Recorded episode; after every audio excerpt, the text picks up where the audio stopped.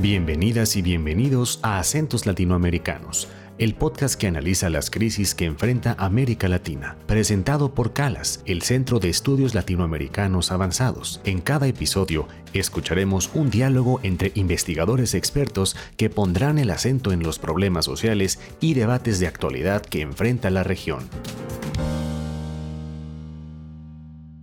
Hola, bienvenidas y bienvenidos una vez más al podcast de CALAS acentos latinoamericanos. Yo soy Olaf Kaltmeier, director del CALAS y profesor de historia de la Universidad de Bielefeld en Alemania. Hoy vamos a explorar el tema del gran estallido social del cual se empezó a hablar a partir de la mitad de 2019-2020.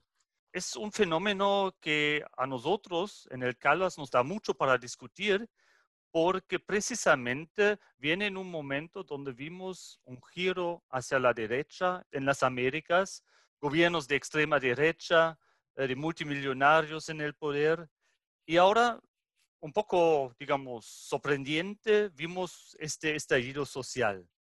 Y nos vamos a preguntar ahora, ¿estamos al inicio de una nueva ola, un nuevo giro otra vez hacia la izquierda? ¿Estamos en un regreso hasta, el, hasta la marea rosa a los gobiernos progresistas? ¿O es solo una respuesta a este cambio de extrema derecha, pero sin cambiar realmente los problemas estructurales que están al fondo? Entonces vamos a discutir esas preguntas ahora con tres expertas y activistas también, activistas académicas de diferentes países latinoamericanos y invito en, primer lugar a Valeria Coronel del Ecuador para que se presente, por favor. Eh, bueno, yo soy la codirectora regional de Calas Andes, ubicada en Quito para la región andina, y eh, soy historiadora, soy profesora titular e investigadora de la Flaxo C de Ecuador, y mi área de investigación son los movimientos indígenas desde el siglo XIX, las guerras republicanas y la formación del Estado Nacional a lo largo del siglo XX. Muchas gracias, Valeria. Del Ecuador vamos al sur del continente y le pido a Claudia Zapata de presentarse, por favor. Hola, también un gusto compartir con los amigos y amigas ya. Yo soy profesora de Historia Latinoamericana en la Universidad de Chile. También soy integrante, eh, muy contenta por eso, del Consejo Científico de CALAS y mi campo de investigación son también los movimientos indígenas y de ahí me he desplazado a pensamientos críticos latinoamericanos con énfasis en intelectualidad indígena y afrodescendiente. Bueno, gracias Claudia. Y ahora subimos otra vez un poco los Andes, vamos al centro, a Bolivia, y le pido a Carmen eh, de presentarse. Hola, soy Carmen Ibáñez, eh, soy investigadora y docente en el Instituto de Estudios Latinoamericanos de la Universidad Libre de Berlín en la disciplina de antropología Actualmente escribo mi habilitación, la acreditación para ser profesor titular en Alemania y ahora también soy fellow de CALAS. Bueno, gracias por esas presentaciones y yo creo vamos directamente al grano nos interesa eh, sobre, todo, obviamente, es una primera visión de las protestas de los últimos meses desde cada perspectiva eh, regional. Entonces, Valeria, si nos puedes comentar un poco de las movilizaciones recientes, eh, especialmente de 2019 en, en el Ecuador. Bueno, yo diría que las movilizaciones del 2019 no son tan recientes porque han pasado muchas cosas entre el octubre del 2019 y el noviembre del 2020. Las movilizaciones nos, sorprendieron por su dimensión en octubre del 2019 y por la heterogeneidad de grupos sociales que se encontraron en las calles, en las carreteras y en las distintas eh, urbes y, todos los tránsitos entre lo rural y lo urbano a lo largo del país. Nos sorprendió que se encuentren en la calle un poco el proletariado indígena, digamos, los migrantes indígenas en, el espacio urbano, se encuentran con la dirigencia histórica que estaba un poquito replegada con una nueva dirigencia indígena, pero también se encuentran con las movilizaciones de los barrios, con todos eh, los estudiantes de, las instituciones públicas fundamentalmente, se encuentran también con un movimiento de mujeres que se había venido fortaleciendo, entonces se encuentran antiguas formas organizativas que habían usado el repertorio de instalarse en la calle para hacerse presente y reconocer y ser reconocido para configurar el mismo Estado, un clásico de la retórica política, del repertorio político andino, es eh, la movilización colectiva y la demanda, la, la, presentación de demandas ante el Estado, que incluso ha llegado a reformar el Estado de manera profunda. Entonces se encontraron las luchas, agentes, actores y organizaciones de las luchas históricas, actores que se forjaron en la década del 90 en torno a la política del reconocimiento y con nuevos movimientos sociales y con demandas ya un poco no organizadas, pero de claro corte contra los ajustes fiscales y la entrada de una agenda del Fondo Monetario Internacional clásica neoliberal en ese momento, eh, se encontraron en las calles haciendo una articulación que no, que no se había conocido en el país. Uno de los elementos fundamentales fue que se observó em, sectores populares, no solamente sus representantes, y no solamente un movimiento indígena de corte campesino, sino también eh, lo que yo mencioné al inicio, unos sectores populares urbanos que sí, estando todavía ligados con las comunidades, eh, demandaban temas relativos al trabajo y la educación y temas públicos que se habían tratado de gestionar en la década anterior. A lo largo de este año, lo que hemos visto es el empoderamiento y la presencia de una, desde el mismo momento de la rebelión, hubo una presencia policíaca y militar, una, una, una, expresión represiva que no se había visto en el país en ningún ciclo histórico anterior, que más bien había tratado de negociar para integrar eh, incluso intereses contrapuestos. Y luego, con el contexto de la pandemia, que seguramente abordaremos más adelante, pasaron una serie de medidas y leyes para flexibilizar el trabajo, leyes de tipo neoliberal que se instalaron, eh, es decir, de ese momento que parecía un momento de democratización al momento actual, lo que ha habido es una, un bombardeo de políticas neoliberales y estamos próximos a las elecciones, entonces esa es la expectativa en la que estamos en este país. Bueno, como entendí, es un, un uh, movimiento tal vez más plural, con mucho más actores que los movimientos indígenas que hemos conocido en los años 90, especialmente también la articulación con los movimientos feministas, los jóvenes. Mi pregunta va un poco hacia allá sobre la capacidad del movimiento, porque esta eh, rebelión se ha titulado la rebelión de los eh, zánganos. Y entonces la pregunta para mí es, ¿por qué no tienen aguijón? Eso por un lado, y qué papel en, en un escenario de cambio, tú ya mencionaste eh, las eh, elecciones, eh, juega Rafael Correa.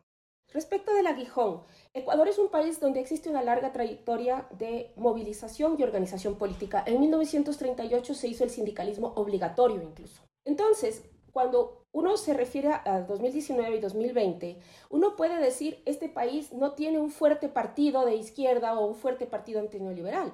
La Revolución Ciudadana solamente se expresó en plebiscitos y se expresó masivamente, pero se expresó en plebiscitos, es decir, la sociología política no tiene claro cuál es la base organizativa de la Revolución Ciudadana.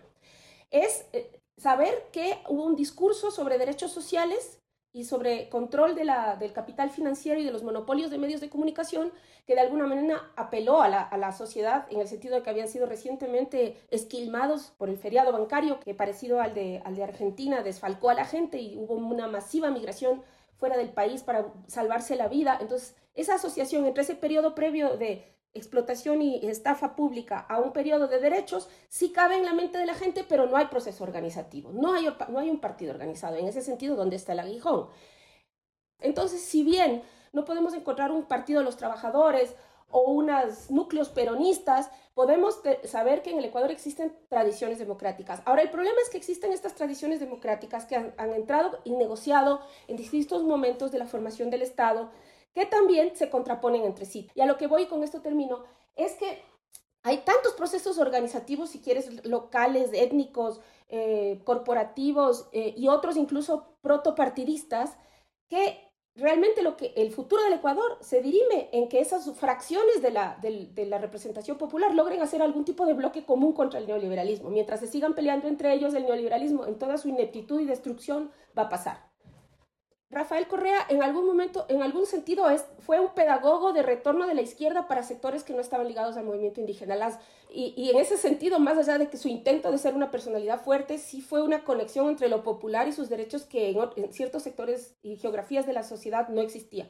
Por otro lado, eh, sí hay, eh, durante estos cuatro años de, de combate dentro del Parlamento ecuatoriano, se ha destacado alguna gente eh, dejando claro eh, la oposición al, recorte y a la captura del Estado neoliberal y planteando más bien el retorno de esta agenda de tipo social. Entonces ahí hay unos cuadros que hacen que eh, cuestionemos la idea de que la revolución ciudadana se remite únicamente a un líder.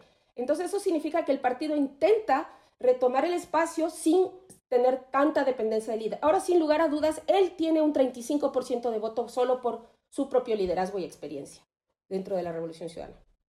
Bueno, yo, creo vamos a seguir eh, desde Ecuador, eh, siguiendo al sur y eh, nos quedamos en el mundo andino donde vimos este proceso muy tenso de la destitución del golpe básicamente contra eh, Evo Morales y el, voto del más de las mayorías y después eh, su restitución eh, recientemente con una mayoría electoral muy grande de Luis Arce. Entonces, quería preguntarte a ti, Carmen, ¿cómo ves ahora el proceso de rebelión y del estallido social o del retorno a, una política del MAS en Bolivia? Bien, antes de comenzar quisiera eh, poner un poco en contexto cómo se llega a este momento. Y para esto quiero utilizar dos puntos. Eh, en la, yo utilizo el término indio tomando distancia del aspecto peyorativo del término también quiero em, hacer notar que cuando uso definiciones geográficas como Occidente, el sur o el norte, lo hago desde la construcción política, cuestionando la artificialidad del mapa.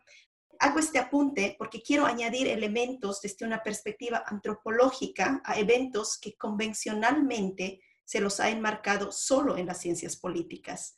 Y también quiero salir de la posición binaria a la situación política boliviana y hablar desde los intersticios de los relatos en disputa. En el 2019, concretamente el 20 de octubre, Bolivia celebra unas elecciones presidenciales cuyo resultado es cuestionado. El país vivió entonces momentos convulsos. Uno, una candidatura forzada. Dos, una elección anulada. Tres, la renuncia del entonces presidente y candidato causada por protestas sociales y pedido de las Fuerzas Armadas con violencia, decenas de muertos y heridos, y cuatro, la posesión de un gobierno transitorio cuya legitimidad y puesta en escena quiero poner en cuestión. La constitución en Bolivia no permite que un candidato se presente a cuatro elecciones consecutivas. Morales lo intenta y llega a las elecciones del 2019 duramente cuestionado por su candidatura, pues lo hacía sobreactuando a las leyes cómo hacen los agentes lo que hacen y para esto quiero hacer uso de materialidad y me voy a referir a dos fotos. La primera imagen, a las 5.30 de la madrugada de un miércoles a finales del 2018, Evo Morales se hace una selfie después de su habitual reunión de gabinete con su entorno de confianza, ministros y viceministros. Una mirada a esa foto basta para darnos cuenta de qué era lo que el votante medio boliviano ponía en cuestión. El reclamo es entonces el entorno de Morales.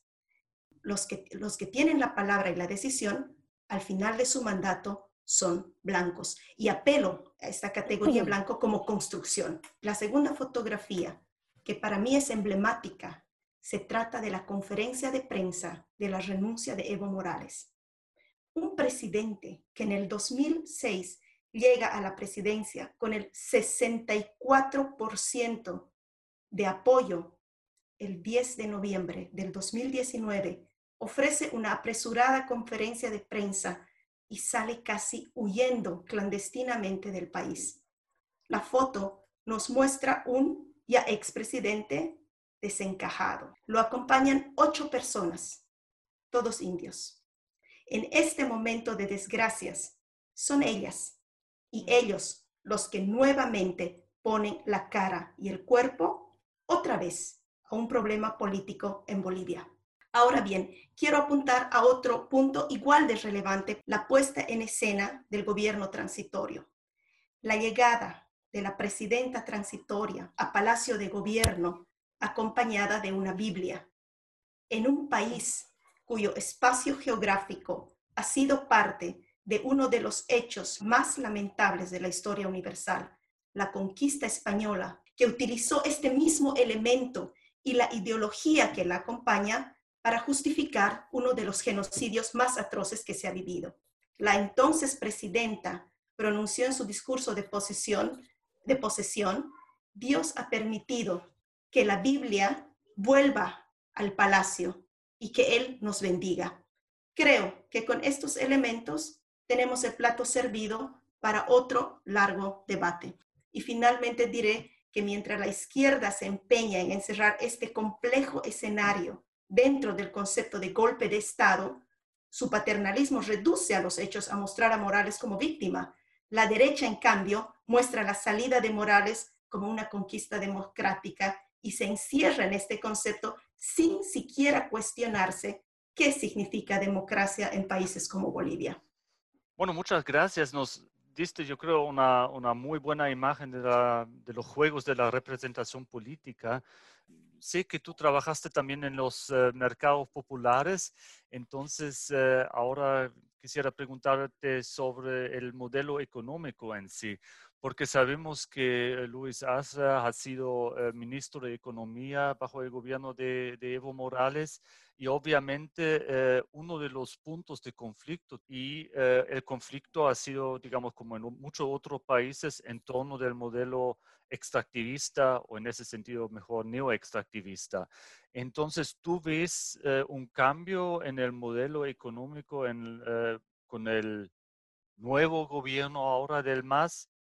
Bueno, para hablar del, modelo económico, yo creo que hay que empezar por recordar que durante décadas los organismos internacionales como las cooperaciones internacionales le han dicho al sur global cómo hacer las cosas, que había que convertir la materia prima en industria, que ser industrializados era el único camino al desarrollo.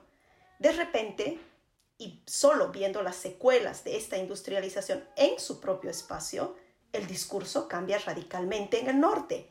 Ahora se quiere que en el sur los habitantes son guardianes de los bosques.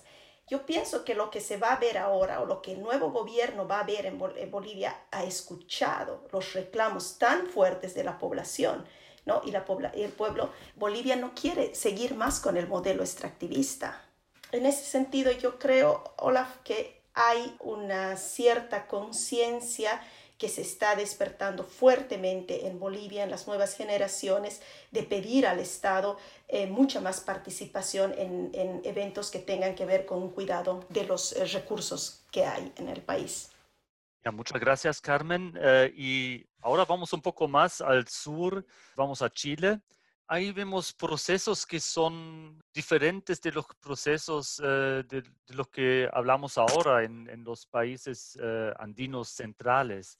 Eso tiene que ver con la situación obviamente política. Ya tenemos un gobierno de Sebastián Piñera, uno de los gobiernos más tempranos del giro hacia la derecha en, eh, en América Latina. Y eh, obviamente la eh, estructura completamente diferente del sistema político y económico. Bueno, cabe recordar que Chile ha sido, y tal vez todavía es, eso nos va a decir Claudia ahora, eh, el país modelo neoliberal, ha sido el laboratorio, o sea, toda la sociedad está dirigida hacia eh, el modelo neoliberal y eso no solo se refleja, sino está institucionalizada en la constitución eh, de Pinochet de 1980. Y ahora vemos el proceso muy interesante que un país ahora está en, en crisis. Y la pregunta es, más allá ahora del nuevo proceso constitucional que se inicia, qué profundo es esa crisis y hacia dónde va el cambio. Sí, gracias. Bueno, son las preguntas que nos hacemos acá, obviamente, en caliente. Yo también quisiera darme una vuelta pequeñita por efectivamente lo que fue nuestro estallido social, porque si nos circunscribimos solo a nuestras experiencias particulares, la verdad es que perdemos una dimensión súper importante de la elaboración política. Entonces, bueno, efectivamente lo que tenemos en Chile es un tipo de neoliberalismo que hay un sociólogo ahí, un colega, Carlos Ruiz, que lo ha llamado como un neoliberalismo avanzado. Y eso es para incorporar todo el periodo de, comillas, transición democrática de 1990 hasta acá, cuando Pinochet deja la presidencia, pero continúa en el Senado, ojo. Lo que hace la transición democrática con un interregno allí intermedio, que es un gobierno de cuatro años de Sebastián Piñera, es perfeccionar absolutamente ese modelo subsidiario y de privatización extrema de la vida a costa de los derechos. Digamos, nosotros finalmente lo que estamos peleando en este país es por reposicionar derechos muy mínimos, digamos. Yo viéndolo en un contexto latinoamericano siento que estamos peleando por restituir y por construir una base de la cual carecemos.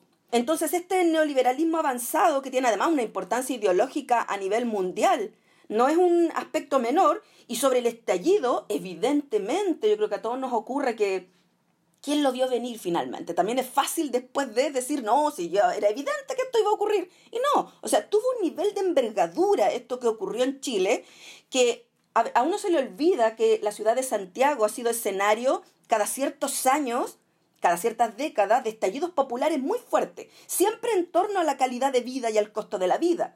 Pero lo que ocurre ahora en la ciudad de Santiago, que es ya como una megalópolis, o sea, el escenario es una ciudad con prácticamente 8 millones de personas, pero que además se transforma en un movimiento que es nacional.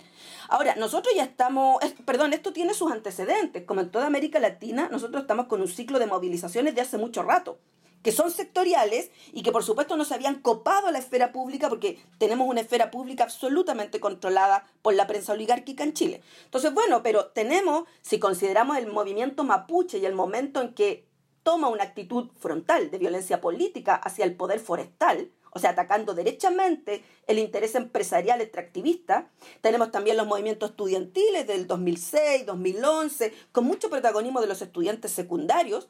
El momento efectivamente anterior al estallido social es un momento feminista, también cruzado con la cuestión estudiantil, etcétera, Em, entonces tenemos este escenario previo, pero se produce finalmente este estallido con algo, siempre esta, esta mechita que encendió tenía que ver con el aumento arbitrario del pasaje y con muchos pronunciamientos de autoridades públicas riéndose porque había gente que estaba reclamando. Y se produce esto que todavía estamos conversando, si es estallido, si es revuelta, si es rebelión, pero creo que hasta el día de hoy lo que tenemos de manera muy heterogénea, muy atropellada, pero muy evidente y muy contundente también, tenemos eh, una rebelión popular. Ahora, ¿hacia dónde apunta y qué capacidad tiene de capitalizar esto? Bueno, ahí nosotros tenemos varias, eh, creo yo que falta, ausencia de experiencia histórica en algunos temas que nos pueden pasar la cuenta. Pero bueno, igual hemos hecho lo que hemos hecho, que no es poco, pese a esa falta de experiencia histórica. No tenemos experiencia histórica en la ciudadanía interfiriendo en la elaboración de constituciones. Ese es el reverso de nuestra estabilidad política en Chile. Lo que a mí me llamó mucho la atención eh, son dos cosas. Uno, en Chile también el, nuevo lenguaje político-cultural, o sea, de los símbolos, eh, etcétera. Entonces, si nos puedes comentar un poco sobre eso. Y lo otro es eh, los diferentes actores, la capacidad de articulación.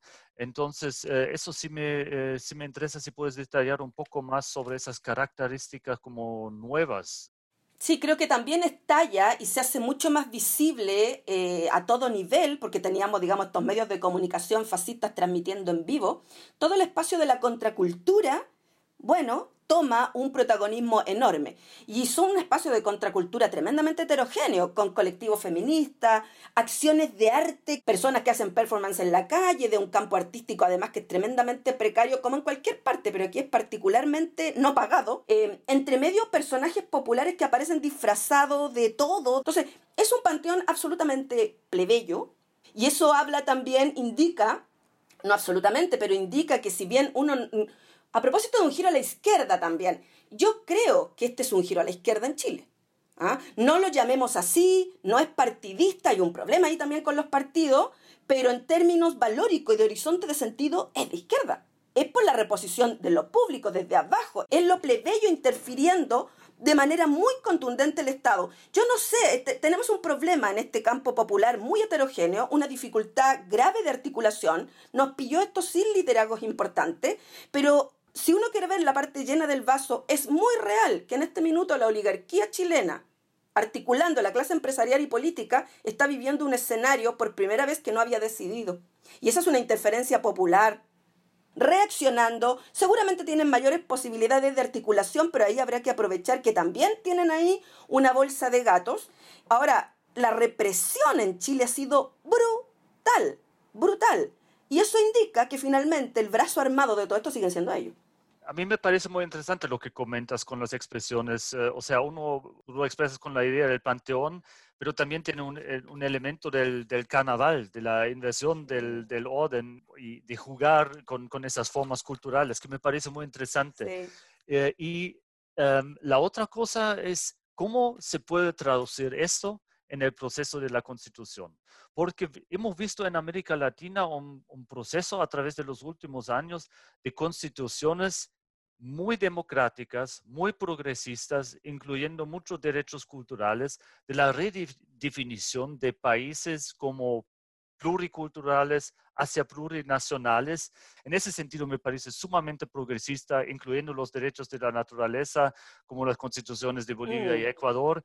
¿Tú ves una, una postura de incluir algunas de esas nociones eh, en el proceso de constitución en, eh, en Chile o vamos a ver un, proceso muy regulado, no tanto por los sectores eh, sino más eh, que nada de los sectores patricios? Eh, bueno, esta es la gran pregunta. Como te decía, nosotros, la ciudadanía chilena o el pueblo chileno no tiene experiencia en formulación de constituciones. Nuestra historia constitucional es absolutamente autoritaria. No existe una donde hayamos participado. Por otro lado, tampoco tenemos tanta experiencia, o sea, el ciclo neoliberal lleva casi 50 años. Y en todo este periodo tenemos muy escasa experiencia de articulación popular. Eh, entonces aparecen todos estos desafíos. Entonces allí tendremos que ver qué ocurre. Va a depender, creo yo, en gran medida también de no abandonar la calle y generar, condicionar los escenarios para que este proceso se pueda profundizar hacia lo que en general apunta este movimiento, que es la restitución de derechos. Y ampliar, obviamente, las nociones de derecho. Pero allí también hay desafíos Em, que son internos al interior del campo popular, pero también parte de toda esta cultura de la revuelta, que es previa, por supuesto, toda esta cultura de la revuelta, viene de movimientos que obviamente han interrogado críticamente y expanden los límites de todo lo que conocíamos como izquierda. Pero también siento yo que tiene algunas debilidades. Es un tipo de práctica emancipatoria que está cruzada entre medio por algunas cuestiones posmodernas que siento yo que pueden ser de repente una piedra en el zapato. Digamos, entonces, un montón de cuestiones que nos podrían jugar en contra o que tenemos que ver cómo la articulamos. Y lo otro, que lo que más me preocupa a mí como ejercicio político, es generar, ahora ya, no importa si no tenemos trayectoria en esto, hay que intentarlo igual, la capacidad de articular lo particular de cada demanda y movimiento con un horizonte universal emancipatorio. ¿Cómo dialogar estas distintas demandas? De que aquí hay un desafío en el propio campo popular de cómo hacemos dialogar nuestras especificidades ¿ah? para que esas especificidades no, se pisen la cola. Bueno, después de este recorrido muy tenso eh, por las protestas y conflictos sociales en América Latina, yo creo que todos necesitamos una pausa. Entonces, eh, les eh, invito a esta pausita a tomar un cafecito y nosotros regresamos a esta discusión sobre los horizontes de las protestas y demandas sociales en América Latina pronto.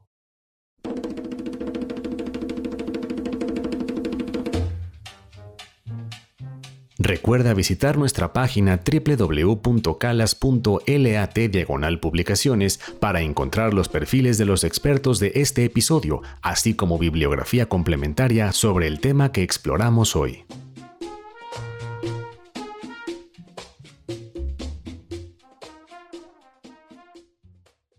Hola a todas y todos, estamos de regreso en Acentos Latinoamericanos Ustedes están escuchando la discusión entre Valeria Coronel, Carmen Ibáñez y Claudia Zapata sobre los estallidos sociales y políticos en América Latina. Lo que a mí eh, tal vez eh, más me llama la atención también, o sea, viendo un poco las perspectivas, es em, que tal vez tenemos un campo popular, culturas populares, plebeicos, mucho más diversas eh, que hemos tenido antes. Por lo menos se expresa mucho más. Eh, no eh, son articulados por las instancias, digamos, establecidos, partidos políticos, etcétera, ni solo organizaciones unitarias, sindicatos, ni hay un liderazgo tan fuerte. Entonces veo un campo, lo que ustedes comentan, un campo popular mucho más diverso y al, al mismo tiempo muy poderoso porque parece que hay un rechazo de políticas tanto neoliberales como políticas autoritarias en este campo.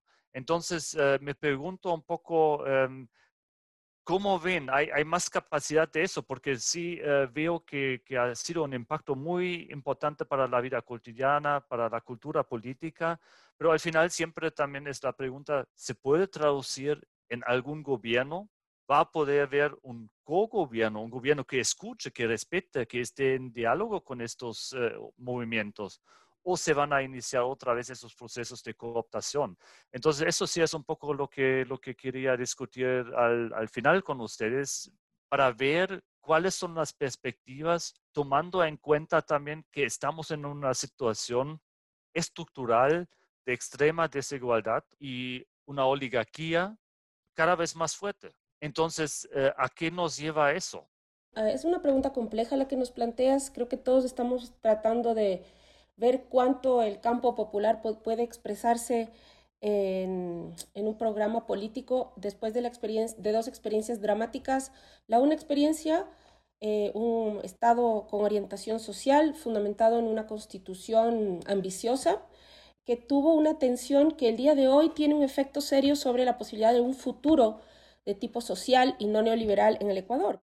Y las dirigencias de las organizaciones históricas del movimiento indígena que tuvieron una atención muy fuerte en los 10 años de progresismo, bueno, no en los 10, pero en 8 de los 10, y que esa tensión el día de hoy debilita el campo popular. Entonces, esa por eso es una pregunta súper clave, porque en este momento no se trata de ver quién tiene eh, las, las, mayores virtudes o el mejor discurso democrático es, y qué es mejor, el movimiento o el Estado Nacional Popular, sino que estamos ante un monstruo que ya ni siquiera es una derecha que se apropie de, las estructuras modernas del Estado para planificar un sistema de acumulación racional y proletarizar y permitir la subsistencia de una manera controlada, no es un Japón siquiera, sino que es eh, verdaderamente Godzilla en, en, desmantelamiento de todas las instituciones racionales y públicas. No es una derecha que se apropie del Estado, sino es una ni siquiera es una derecha moderna, sino que son mediadores del capital transnacional que quieren reprimarizar de manera violenta estos países y para eso sí tienen que desmantelar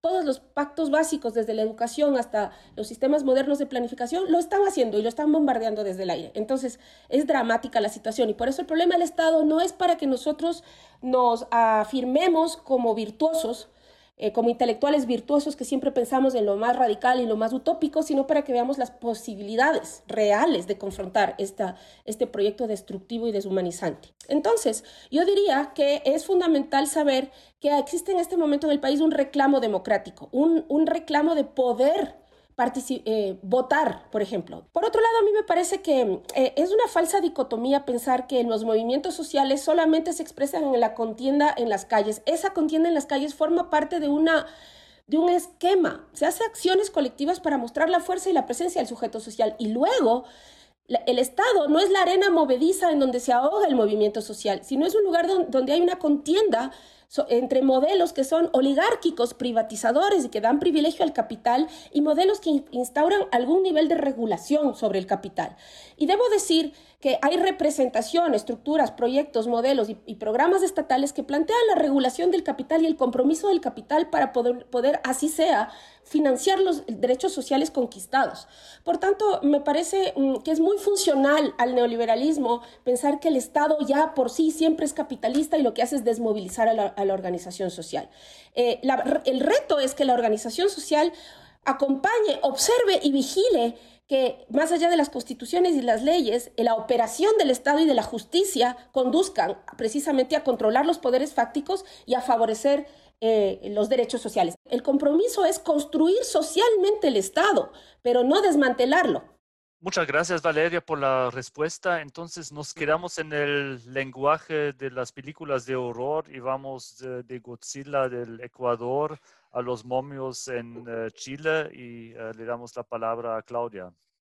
Sí, efectivamente es una pregunta compleja porque está en el terreno de ya de lo que uno quisiera, bueno, y, y, cómo pensar también la política de aquí en adelante. Efectivamente, este campo popular heterogéneo, que es un espacio donde conviven y no necesariamente están articuladas por ahora, lo que sí está claro de momento, pero no digo que se vaya a mantener, es que es un campo popular de momento reacio a la conducción, eso es real, digamos, y que está operando todo el tiempo, que es una cuestión que nos confronta, la dicotomía entre movimientos, organizaciones, tejido social y partidos políticos. Eso está operando. En Chile no hay partidos populares, ahí hay una fractura de clase también. Los partidos políticos son de los sectores medios y altos, así se definan progresistas. Entonces, bueno, tal vez todo esto en algún minuto pueda derivar como un logro la construcción de un partido o alguna coalición popular. Entonces, bueno, probablemente sea una opción, una posibilidad para recuperar un partido como el Partido Comunista, para construir otros referentes de, articulación política ya más orgánica, pero creo que en este minuto, no digo que mañana vaya a ser eso, creo que esta marea popular, digamos, está aspirando a una cuestión que no es menor en el país más neoliberal del mundo, que es recuperar el Estado. Por décadas, desde los 90 hasta acá, fuimos en el espacio académico, teórico, nosotros tenemos nuestro propio desafío como intelectuales, tuvimos pensando agendas que no eran ni nuestras. Una agenda que nos decía que no había centro y periferia, que el Estado era siempre oligárquico, absolutamente perdido, que solo había naciones oligárquicas y que a los movimientos les correspondía resistir desde no sé qué parte, desde no sé qué esfera. Bueno, yo creo que lo que se ha visto aquí, por lo menos, es que es necesario torcer ese destino del Estado que trabaja absolutamente para la acumulación oligárquica y recuperarlo y construir una base jurídica pero también política sólida que nos permita que ese Estado sea proclive a la protección de derechos que también necesitan ser restituidos en esa coyuntura. Yo creo que eso, eso es lo que yo podría sacar como una conclusión general. Es, en este minuto hemos interferido la dinámica política del país y el horizonte es recuperar el Estado y no es poco.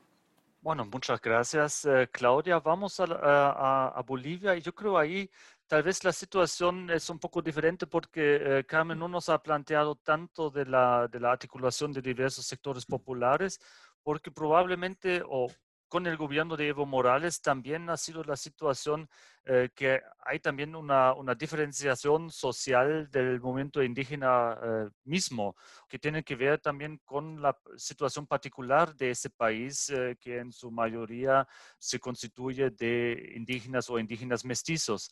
Entonces, em, Carmen, tú tienes la palabra para una reflexión final. Bueno, yo creo que Bolivia eh, lo que está pasando en estos, o lo que ha pasado y todavía está pasando es esta autocrítica a los años que han pasado, que pasa, ya pasa del tema de étnico clase, sino mirar con perspectiva y mirar qué no, lo que ha quedado claro al menos en Bolivia es qué no queremos. Eh, yo creo que en las elecciones del 2020 los bolivianos podían escoger realistamente entre dos propuestas, la del MAS con todos los déficits que hemos visto durante 14 años de gobierno y la propuesta de una derecha que en el gobierno transitorio nos ha demostrado que su objetivo era revertir el proceso de decolonización y entrar con la Biblia como los conquistadores. Entre esta propuesta, los bolivianos se han quedado con la primera. Bolivia ha ido a las urnas disciplinadamente contra todos los pronósticos pesimistas en plena pandemia mundial y Bolivia ha elegido sus caminos democráticamente. Yo pienso por un lado eso. Por otro, la historia global nos ha mostrado con ejemplos concretos las consecuencias nefastas de ponerle nombre y apellido a procesos. En el caso de Bolivia, la descolonización y la toma de conciencia política es un proceso de larga data que no comienza con el MAS. Evidentemente, con el MAS cuajan muchas de estas propuestas, pero el proceso comienza, y yo lo propongo ya en el 2008, en la década de los 80. Em, esto por el lado político. Entonces lo que yo veo a grosso modo es que ante una pandemia como la que estamos viviendo, lo que le, le, ha quedado a la gente en Bolivia es recurrir a lo que siempre ha hecho, autoorganización y autogestión. ¿no? Entonces yo veo nuevas, salen demandas que siempre han existido, pero no tenían tanta fuerza, como por ejemplo la necesidad de un seguro universal.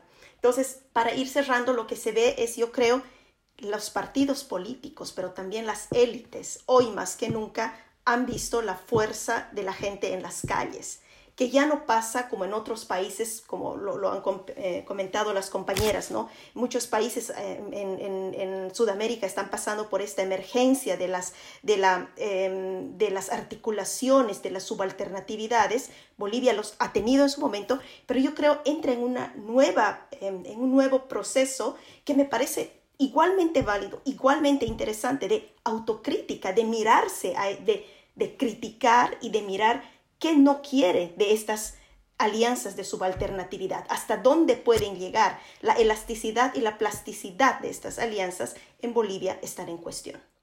Bueno, muchas gracias, eh, Carmen. Y con esto yo creo terminamos eh, este pequeño estallido intelectual sobre eh, las rebeliones, levantamientos, protestas y cambios de gobierno. A mí me parece que hemos tenido acá una discusión realmente muy rica, muy densa eh, sobre el trasfondo y las perspectivas de las protestas actuales en América Latina.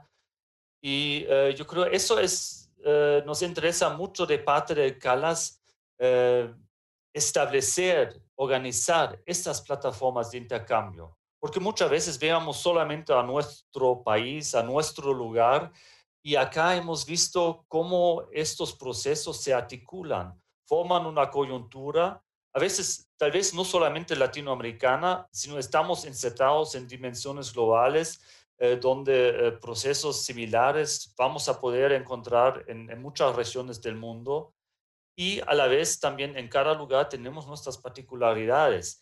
Y podemos aprender de los procesos eh, eh, y de las discusiones que se llevan a cabo en cada una de las regiones. Entonces, estamos acá muy contentos con esa discusión y esas contribuciones. Les agradezco otra vez la participación a Valeria Coronel, Carmen Ibáñez y Claudia Zapata.